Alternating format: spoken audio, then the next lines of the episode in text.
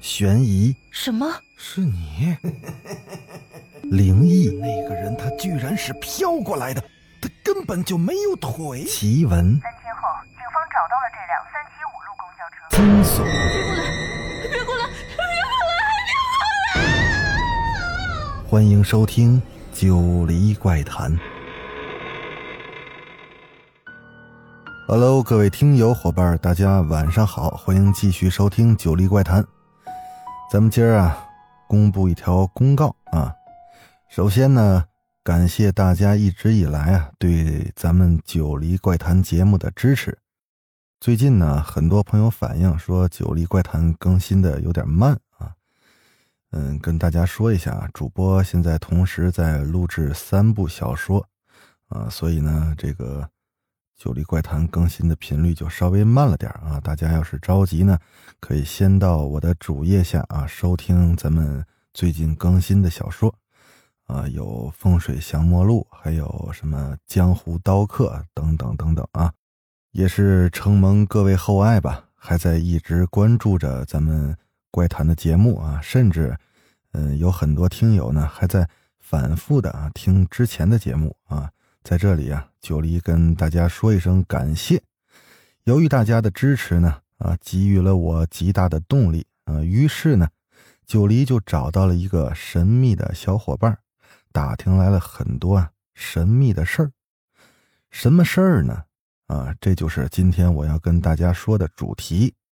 咱们九黎怪谈啊，从下期开始会为大家不定期的更新一个新的板块。什么呢？就是娱乐圈里面的奇闻怪谈啊！我会在发布这个板块的时候啊，在标题中增加“娱圈怪谈”的标题啊。这个板块的内容呢，一定会颠覆你对娱乐圈某些事情的认知。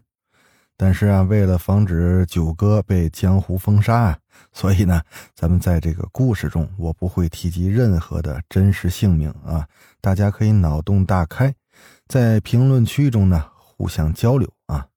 那么，我先跟大家透露一下啊，咱们首期这个鱼圈怪谈要讲的内容，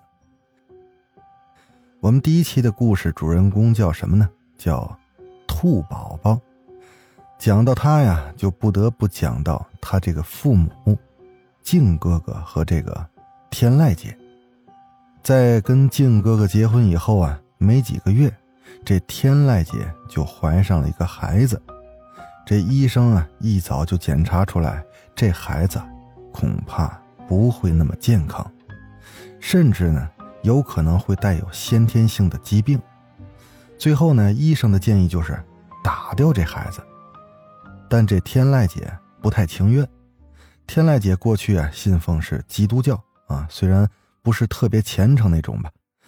这个孩子肯定是不能处理掉啊。另一方面呢，这天籁姐的婆婆啊，也就是这个静哥哥他妈呀，从儿子口中得知儿媳妇怀孕的消息之后，就一心一意的期待这孩子的到来。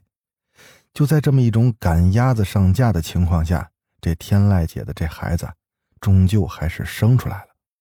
当初决定生下这孩子时，天籁姐也盘算过，孩子有先天性疾病也不要紧，反正他有的是钱，也有的是人脉，对吧？有能力能找最好的医生给这孩子治病。天籁姐想的是挺好的，但谁能想得到，到头来她所有的盘算都是一场空。她生下这个孩子。根本就不是什么先天性疾病这么简单，这孩子竟然是在母胎里就中了毒素了。之所以能出现这个情况，简单点来说，就是这天籁姐作为母体，一早她就中了毒素了，导致呢这孩子在腹中孕育之时就已经中了这胎毒了。可能各位听友啊，如果对。医学常识有所了解，就会知道啊，这种从母体那遗传来的这种胎毒很难治愈。携带有这种病症的孩子，重则出生即夭折，即便侥幸活下来，那也绝对不可能是无病无灾的顺利长大。所以呢，这天籁姐和静哥哥的这孩子生下来之后就面色乌青，唇乳血白，曲足握拳是口劲不开，一看就是不正常。这医院曾经为他做过一次全身的检查，得出的结论是什么呢？这孩子体内的胎毒啊，毒素太高，往后不出满月，必定会夭折。那到底后来会怎么样呢？这其中又有什么不为人知的事儿？咱们第一期鱼圈怪谈，到时候展开了给大伙讲讲啊，敬请期待。好了，今儿的公告啊就是这样，那咱们就下期九黎怪谈，咱们故事里见。